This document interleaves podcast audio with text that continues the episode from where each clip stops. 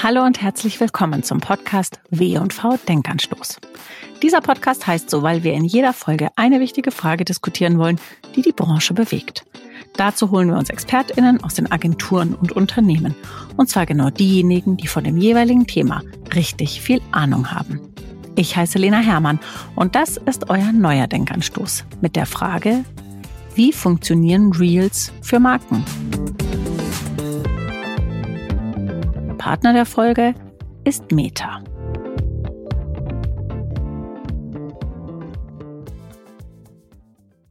Mein heutiger Gesprächspartner ist Will Rolls. Er ist Creative Agency Partner Dach bei Meta und er kennt sich bestens damit aus, wenn es darum geht, wie Marken Bewegtbild für ihre Botschaften nutzen können. Und genau darüber wollen wir heute sprechen. Herzlich willkommen, Will. Schön, dass du da bist. Es freut mich ebenso, Lena. Schön, dass ich dabei sein kann. Warum sind Reels ein wirklich attraktives Tool für Marken? Also ich finde, Reels allgemein ist eine interessante Entwicklung in der Welt von Mobile Werbung, weil es zeigt endlich, wie Werbung und Content überhaupt auf Mobile aussehen soll. Ich gebe dir ein Beispiel. Also wenn du TV-Werbung anschaust, dann hat es die gleichen Produktionseigenschaften wie TV. Wenn du ins Kino gehst, wirst du Kinowerbung sehen. Und Kinowerbung hat irgendwie ein bisschen mehr von dem cinematischen. Es ist ein bisschen mehr kinomäßig. Und lange war Mobile-Werbung einfach ein Abfallprodukt aus TV-Produktion. Das heißt, man hat die gleiche Bildmaterial benutzt, um Werbung zu machen. Jetzt haben wir den Punkt erreicht, wenn du dein Telefon anmachst und nicht nur Real, sondern Stories allgemein, die Inhalte sehen anders aus. Die sehen nicht wie TV-Werbung aus, die sehen wirklich wie Dinge, die auf dem Smartphone gedreht worden sind. Und wenn du dabei in diesem Umfeld mit TV-Werbung startest, das wird sofort auffallen. Und die Leute haben die Kraft, die haben die Wahl, deine Werbung nicht anzuschauen. Und deswegen ist es umso spannender, dass einige Advertiser schon gelernt haben, wie diese Bildsprache funktioniert und aussieht. Und es ist lockerer, es ist authentischer, es ist manchmal sogar mit dem Smartphone gedreht. Es ist manchmal ohne Special Beleuchtung. Es sieht wirklich spontan aus. Und das ist das Gute an Reels allgemein. Aber das haben wir nicht nur für uns. Das sieht man auf verschiedenen Plattformen. Das soll jeder große Advertiser wirklich als Pflichtgegenstand heute sehen. Wie sehen denn gute Reels aus? Was haben die für Inhalte? Wie lang sind die? Welche Themen bespielen die? Kann man das sagen? Wenn deine Frage sich darauf bezieht wegen Werbung, also wegen Markenkommunikation, ich finde, ein Mythos, was ich jetzt killen möchte, ist, dass sie schlecht aussehen sollen, weil das bekomme ich manchmal von dem einen oder anderen Creative Director, wo, wo jetzt gesagt wird, ja, müssen wir jetzt die ganze Schönheit und das Ganze, was wir werden in der Produktion machen, über Bord werfen? Fragezeichen. Die Antwort darauf lautet, nein, nicht unbedingt. Und wenn du durch deine Reels gehst, du wirst auch manche Dinge sehen, die wirklich mit Liebe gemacht worden sind, wo die Schönheit und die Beleuchtung und alles. Und das ist vielleicht die Idee. Auf der anderen Seite, es gibt auch durchaus Reels, die wirklich nicht so schön aussehen. Die Idee an sich lässt sich auch mit dem Smartphone machen, weil die, die Idee ist so stark, die braucht nicht hübsche kreative Produktion, die Idee ist einfach super spannend. Und ich finde, da haben die Creator, also Influencer und Creator von heute einen riesen Vorteil, indem sie ein besseres Gefühl dafür haben, welche Ideen und welche Konzepte was zünden werden. Also manche Dinge zünden, manche nicht. Und deine Frage, es ging auch um Länge. Ja. Länge ist nicht so wichtig. Ich, ich werde oft zu Länge gefragt, als würde ich als Repräsentant von Meta zwölf Sekunden oder irgendwas als Antwort geben. Nein, was kriegsentscheidend sind, sind die ersten zwei, drei Sekunden. Bei Reels sogar, also bei diesem Placement hat man sogar ein paar Sekunden mehr vielleicht, damit du überzeugen kannst, falls es nicht wie Werbung aussieht. Aber ganz ehrlich, ich habe Teenage-Töchter und wenn man sieht, wie sie durch Dinge swipen, sehr oft erreichen die Leute das Ende von dem Reel nicht. Ich mhm. würde aber im Prinzip und grundsätzlich sagen, dass kürzere Reels einen Vorteil haben. Das heißt, unter 15 Sekunden ist immer gut. Das heißt, Marken müssen das ganze Thema Storytelling auch völlig neu denken, weil man eben nicht mehr wie früher in einem klassischen TV-Spot ja, 60 Sekunden oder noch mehr hat? Das ist richtig. Die gute Nachgeschichte hat ausgedehnt. Nehmen wir die ganz klassische FMCG-Färbung, die man sieht. Die hat immer so eine Situation, eine alltägliche Situation. Dann baut man Spannung auf, irgendwas Verrücktes passiert und dann kommt das Produkt und rettet alles. Und danach hast du am Ende die Marke, Absender, bla bla bla, vielleicht jetzt im Angebot. Und unzählige Erzählweisen oder Anzeigen, Spots auf TV werden so aufgebaut. Das ist fast eine Schablone für Werbung, dieses Format. Das geht nicht im Mobile. Die Leute würgen dich ab, schon bei der Vorstellung von der Situation. Und du hast gar nichts mitbekommen. Und alles, was eine Ableitung von diesem TVC ist im Mobile, das wird nicht zu Wort kommen. Und sehr oft ist es so, dass man sogar das Ganze auf den Kopf stellen muss. Und ich habe ein oder zweimal dem einen oder anderen Advertiser gesagt, so, wenn du keine anderen Mittel hast, dann spiel dein TVC rückwärts ab. Weil dann hast du zumindest deine Botschaft und deine Identität verraten. Und es ist gut. Und Leute akzeptieren, dass es Werbung gibt. Das absolut Spannendste und die Gratwanderung, die sehr wenigen Leuten gelingt, ist, dass man gleichzeitig mit spannender Szene, Botschaft und Marke einsteigen kann. Das ist sehr schwierig, lässt sich aber machen. Und das ist eine hohe Kunst. Und das geht nur, wenn man in der Lage ist, seine Werbung zu messen. Das ist Erfolgsmessung und das ist ein Lieblingsthema von mir. Ja, das ist natürlich der große Vorteil von generell Mobile, dass man plötzlich Erfolg messen kann. Früher bei einem 60 Sekunden langen TV-Spot im linearen TV konnte niemand messen, ob man nach 10 Sekunden aufsteht und ein Bier aus dem Kühlschrank holt.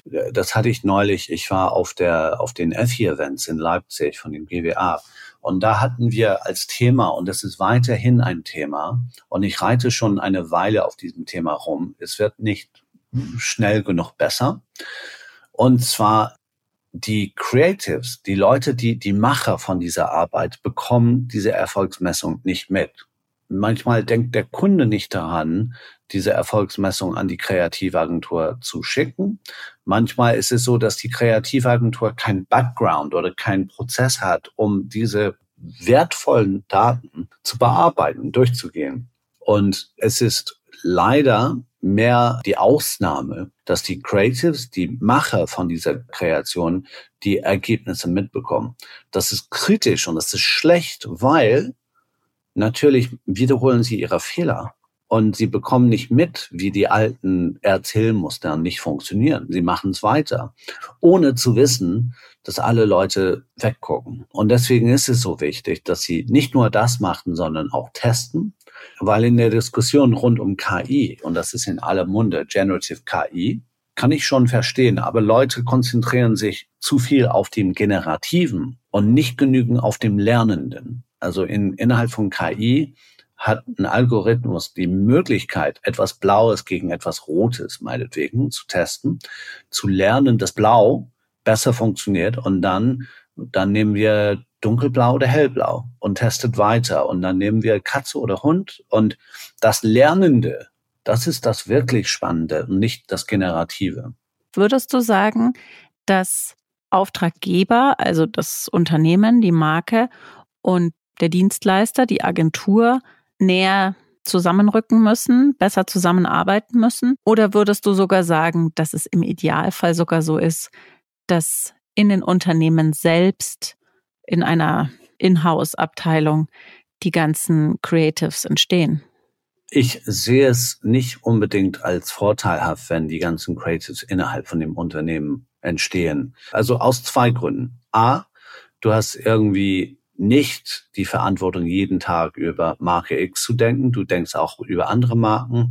Und das Zweite ist, dadurch gewinnst du an Expertise.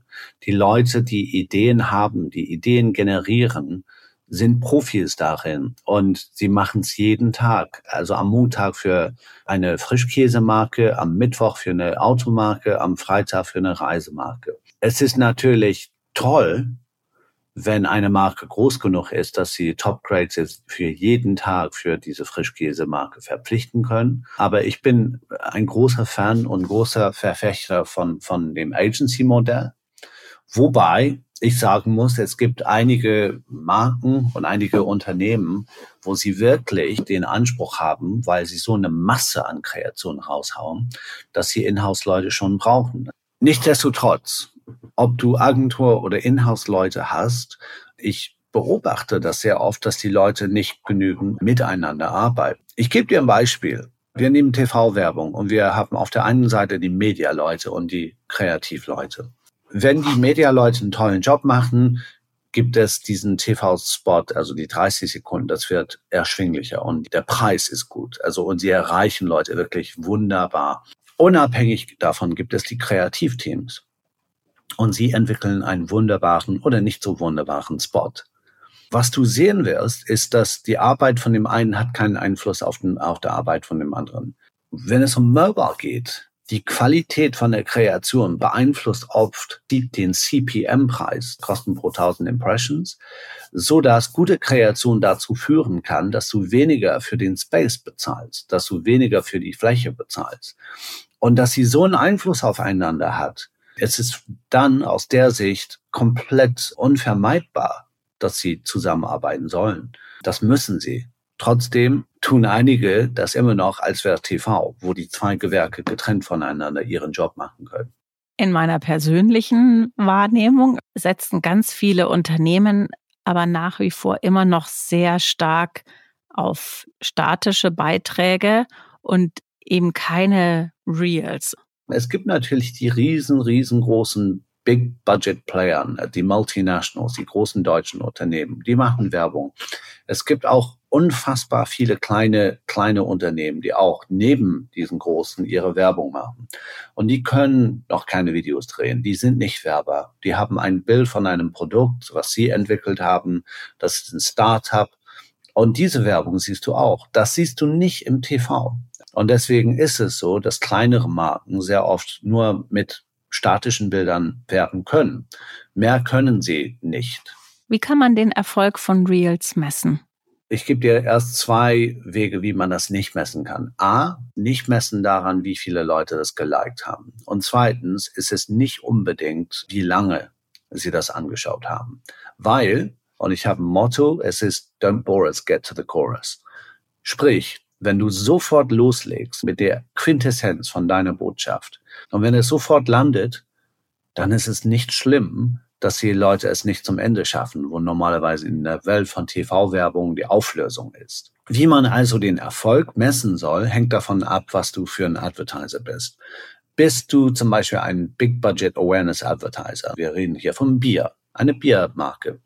Du willst, dass alle nachher deinen Drink trinken und das ist toll. Man kann das daran messen, indem man eine Brandlift-Studie macht. Und wie das funktioniert und schnell nach der Kampagne Leute fragen, ob sie die Werbung gesehen haben oder nicht. Und das Ding ist, wir durch unsere Systeme wissen, wer die Werbung gesehen hat und wer nicht. Und wir fragen beide Gruppen. Und was wir dabei sehen wollen, ist den Unterschied zwischen den Gruppen in dem du sehen kannst, ach, guck mal, die Leute, die die Werbung gesehen haben, antworten mit Ja 20 Prozent mehr als die Leute, die es nicht gesehen haben. Weil die Leute, die es nicht gesehen haben, haben es bestimmt in, auf YouTube oder im Fernsehen gesehen. Von daher willst du den Unterschied zwischen den zwei Gruppen verstehen. Das ist Brandlift Score und das ist unheimlich wichtig. Das gilt nur für größere Kampagnen, die groß genug sind, um so gemessen zu werden. So kann man den Erfolg von einem Awareness Reel messen. Aber es gibt auch andere Reels, die zum Beispiel neue Produkte verkaufen sollen, die für Conversion sorgen sollen. Und dann führt kein Weg daran vorbei, dass man einfach nur die Conversions misst. In beiden Fällen kann getestet werden. Und das ist wirklich Sauerstoff für jede Kampagne. Wenn du zwei Versionen oder zwei Ideen hast und du schickst beide Pferde ins Rennen, und findest heraus, welches Pferd oder welche Version besser war, das ist so wertvoll. Weil wenn du nur eine Idee ins Rennen schickst und wenn diese Idee gut oder schlecht performst, du wirst diese Ergebnisse haben, das ist gut, aber du wirst nicht genau verstehen, warum. Wie unterscheiden sich Awareness Reels und Abverkauf Reels? Ich würde sagen, also Awareness kommt sofort zum Punkt, es verrät sehr schnell die Identität des Absenders. Zum Beispiel, ich bin diese Biermarke. Es, es bringt nichts, wenn ich nur was Lustiges oder Unterhaltsames zeige und dann nur am Ende verrate, dass ich Carlsberg bin. Wenn wir im Performance-Bereich sind, es hängt ein bisschen von dem Produkt ab, weil manche sind Retailer oder manche wollen ihre Marke schon kommunizieren. Aber manchmal ist die Marke nicht wichtig, weil man hat ein innovatives Produkt und du willst, also das letzte Ding, was ich ge gekauft habe, war ein Cycle Trainer. Also das ist etwas, wo ich mein Fahrrad zu Hause nutzen kann und mit einem Smartphone verbinden kann. Das ist toll. Ich habe das gesehen. Und weißt du was? Ich habe die Marke immer noch nicht im Kopf. Sie haben mir aber den Mehrwert gezeigt.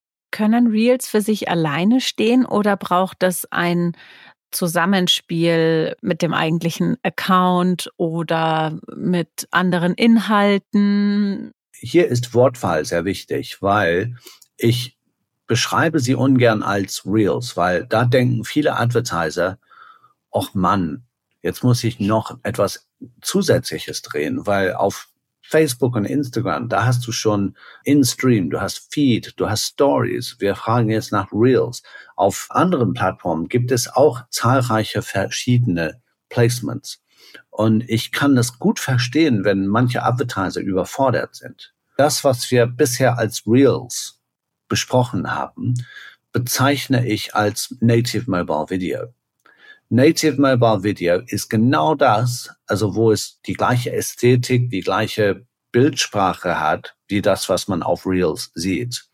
Native Mobile Video, wenn du es drehst und wenn du es schlau drehst und gut drehst, kann es bei Stories eingesetzt werden, es kann bei Reels und es kann bei Feed eingesetzt werden und bei den ganzen anderen Playern. Und mein Top-Tipp, mein Unfair Advantage, was ich jedem Advertiser geben könnte, wäre, dass man erstmal dieses Native Mobile Video vertikal dreht, entweder mit einem Creator oder ohne Creator. Man macht es selber.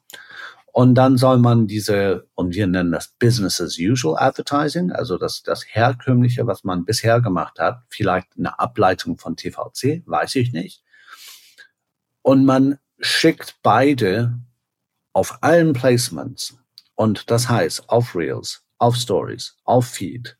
Überall soll man diese zwei Ansätze gegeneinander vergleichen. Also summa summarum will heißen, man soll Reels auf keinen Fall nur alleine nehmen.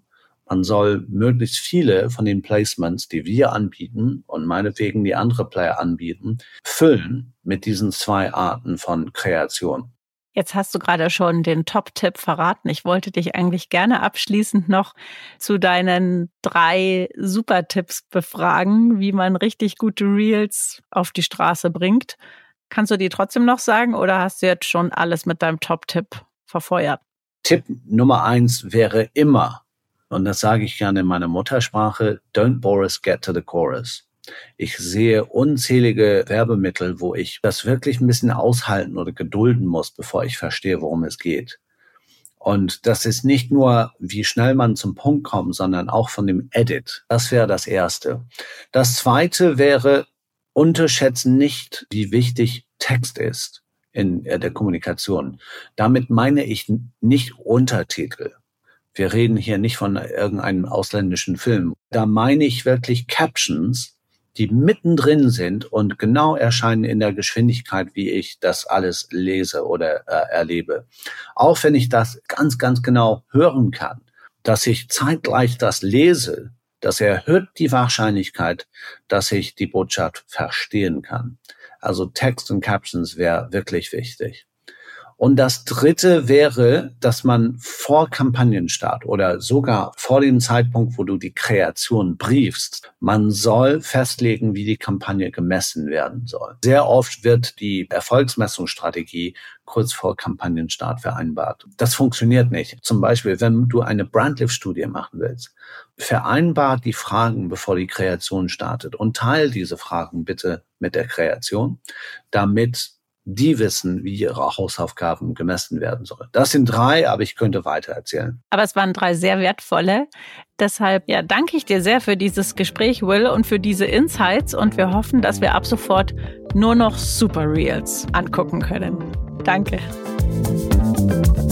Wenn euch diese Folge gefallen hat, dann hinterlasst uns gerne eine Bewertung oder abonniert diesen Podcast. Damit helft ihr nicht nur uns und euch, sondern auch anderen, diesen Podcast leichter zu finden und zu hören. Ich empfehle euch außerdem diverse andere W&V-Denkanstöße zum Stöbern und Nachhören. Inzwischen haben wir wirklich eine ganze Reihe davon produziert und ich bin mir sicher, dass jeder und jeder von euch in den Folgen das ein oder andere Thema wiederfindet, mit dem er sich gut identifizieren kann und aufschlauen kann.